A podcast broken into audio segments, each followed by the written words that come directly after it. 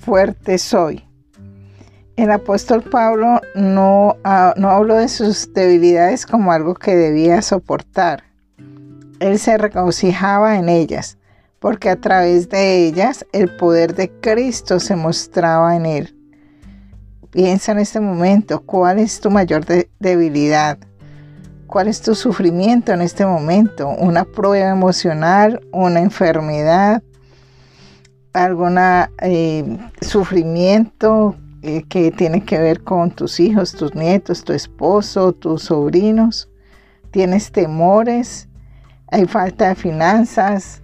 ¿Hay tantas y tantas situaciones por las que puedes estar pasando y esa es tu debilidad? ¿Seríamos capaces de colocar esas cosas que nos traen eh, debilidad, sufrimiento en la lista de, de lo que nos hace feliz? Las debilidades, aunque dolorosas, son temporales. Nada es eterno en el mundo, dicen por ahí. Y están, si las colocamos en las manos de Dios, si caemos de rodillas ante Él y se las presentamos, Él usará esta situación para, para nuestro bien. Y a través de esa situación, Él mostrar su gloria y mostrar su poder.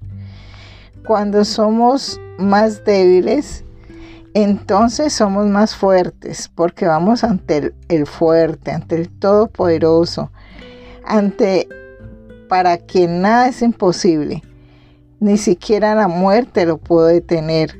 Al único que a través de su cruz cautivó la cautividad, cautivó toda enfermedad, eh, toda drogadicción, todo temor, toda irritabilidad, toda ira, todo espíritu de rechazo, toda inmundicia sexual, toda, toda drogadicción fue cautivada, fue vencida en la cruz del Calvario, porque esas debilidades nos colocan ante rodillas ante Dios.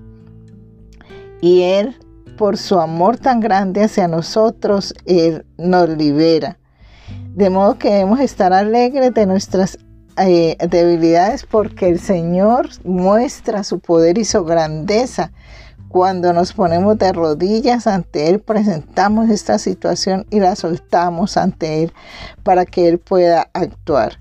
Por eso Pablo dijo eh, en 2 Corintios 12, 9 y 10, y me ha dicho, bástate mi gracia porque mi poder se perfecciona en la debilidad. Mira qué grandeza.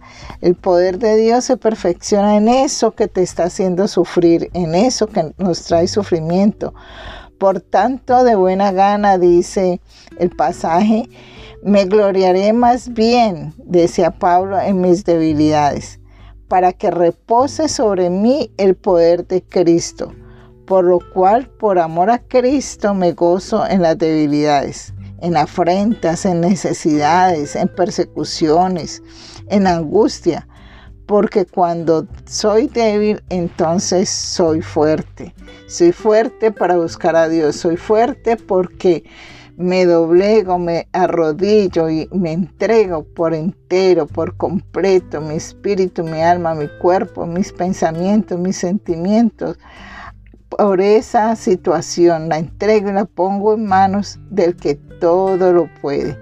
Cuando suelto y dejo que el Señor obre conforme a su santa y perfecta voluntad, entonces me gozo porque no estoy sola viviendo esta situación, no estoy solo. El que todo lo puede ha fijado sus ojos en ti en mí y es el que actúa con todo su poder, con toda su gloria y va a manifestarse en esa situación. Oremos entonces. Señor, mi vida ha estado llena de momentos difíciles y otros momentos que me han hecho feliz.